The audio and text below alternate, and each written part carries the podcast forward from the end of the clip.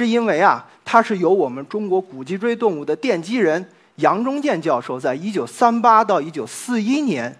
自己亲自整理、发掘和研究的。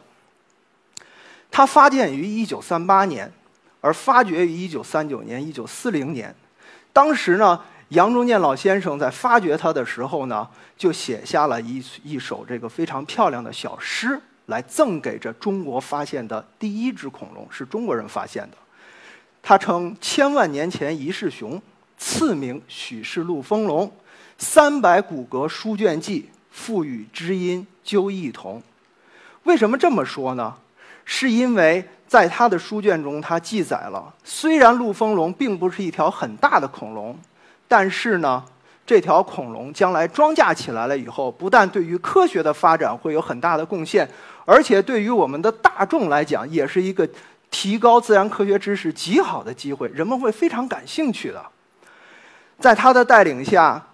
卞美年先生和王存义先生把这条恐龙在重庆装架，变成了我们中国人自主发现、自主研究、自主发表、自主装架展示的第一条恐龙，是名副其实的中华第一龙。它非常的重要。甚至在1958年的时候，这条恐龙也被印到了邮票上，成为了世界上第一枚以恐龙为主题的一邮票。这么重要的东西运到英国去，这么多的故事，难道还不愁讲吗？确实愁，是因为啊，英国是中现代古生物学的发源地。且不说这些璀如明星的名字吧，璀璨如明星的名字，达尔文呀、赫胥黎呀、呃、威廉·巴克兰的呀。呃，就说说这位大神，在十九世纪早期创建了“恐龙”一词的著名的自然历史学家理查德·欧文爵士，他就会轻轻地告诉你哦：“Sorry，亲，我们研究恐龙轻轻松松比你早一百多年哟。”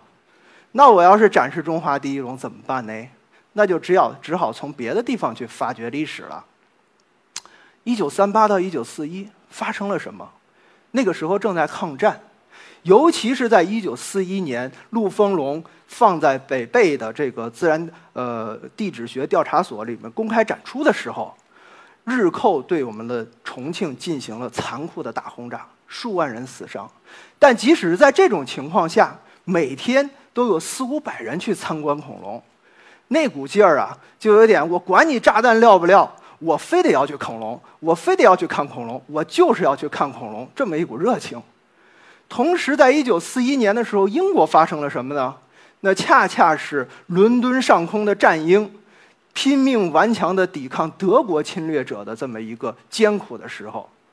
然后，德国空军对英国的大中型城市进行了同样的轰炸，伦敦也被炸得一塌糊涂。然后我们这边这张照片呢，展示的是伦敦自然历史博物馆被一颗燃烧弹击中以后的一片狼藉的场景，而这边的两张照片呢，体现出来了当时在大轰炸之下，英国人民所展示出来的那种革命乐观主义精神。他们称之为什么呢？称之为 “keep calm and carry on”，翻译成咱们中文就叫做“保持冷静，继续生活”。于是我们看到上图里面，图书馆被炸了。但是呢，我们的英国绅士们依然是衣冠楚楚，站在书架旁边查阅史籍。而下面的这位呢，这个图片展示的是我们的前院儿一家混生家的前院被一颗炸弹给炸了，但是我们的家庭主妇的脸上依然挂着笑容。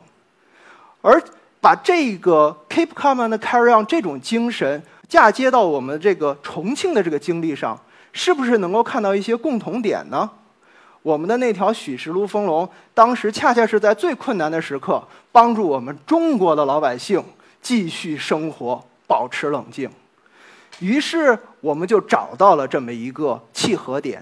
把 “keep calm, carry on” 这一点和以及陆丰龙在抗战时期公众展示的这一段历史，如实的把它表达出来，并浓墨重彩的做了强调，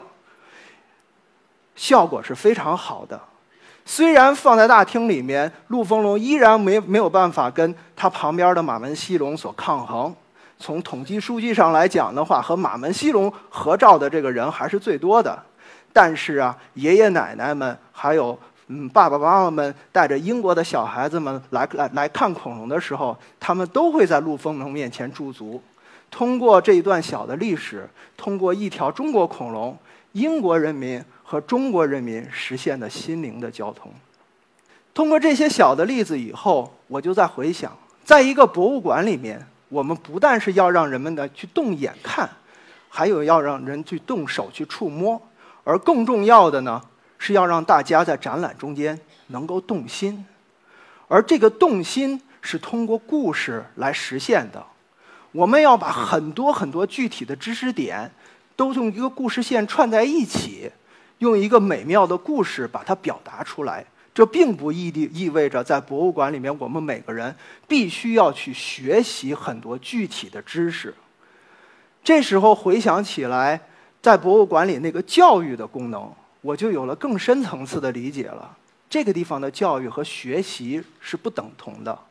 这种教育是更深层次的触摸你心灵深处的，使你的心和展览的内容实现互动，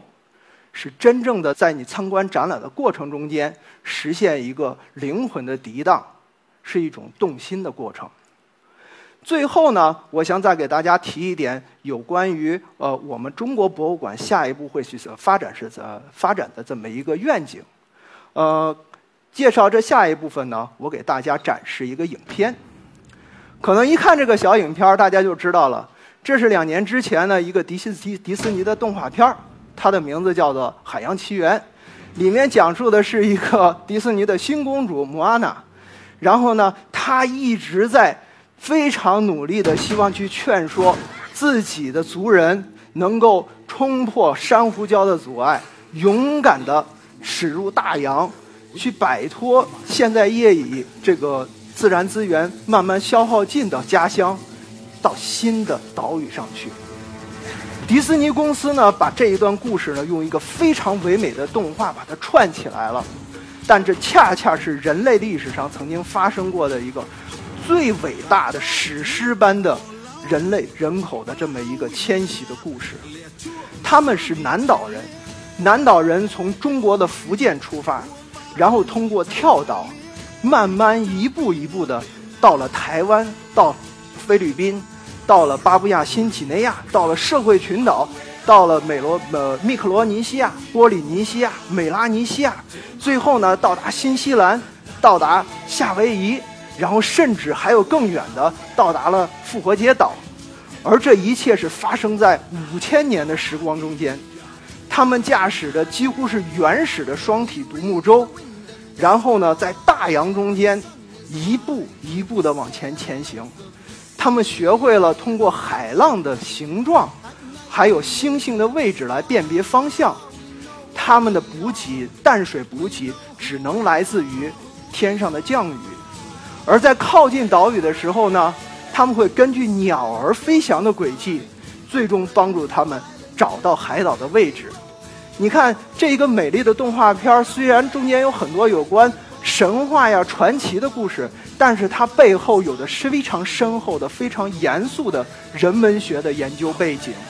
而迪士尼公司作为一家美国公司，它用它自己的美国智慧，把一个不同种族的最伟大、最美妙的地方展示出来了，用一个故事展示出来了。当我看完这个动画片的时候，我就在想：哎，这恰恰这不是我们博物馆应该做的事情吗？而且这件事情啊，不但是我们博物馆里要做，而且是我们下一步中国的博物馆应该做的事情。现在在我们中国的博物馆圈子里面，很多人都会说，我们要讲好中国的故事；还有一个，我们要走出去，要让外国人听得懂的方式来讲好中国的故事。但是我觉得这还不够，我们呢还应该以。中国的智慧去讲好世界的故事，也许说到这儿的时候，大家就会问了：哎，老师，这件事情不是已经有人在做了吗？刚才你第一张幻灯片说的大英博物馆，他们就是这个样子呀。还有大都会博物馆呀、卢浮宫啊，他们博物馆里有无数的来自于世界各地的文明，他们不是在那儿展示的挺好吗？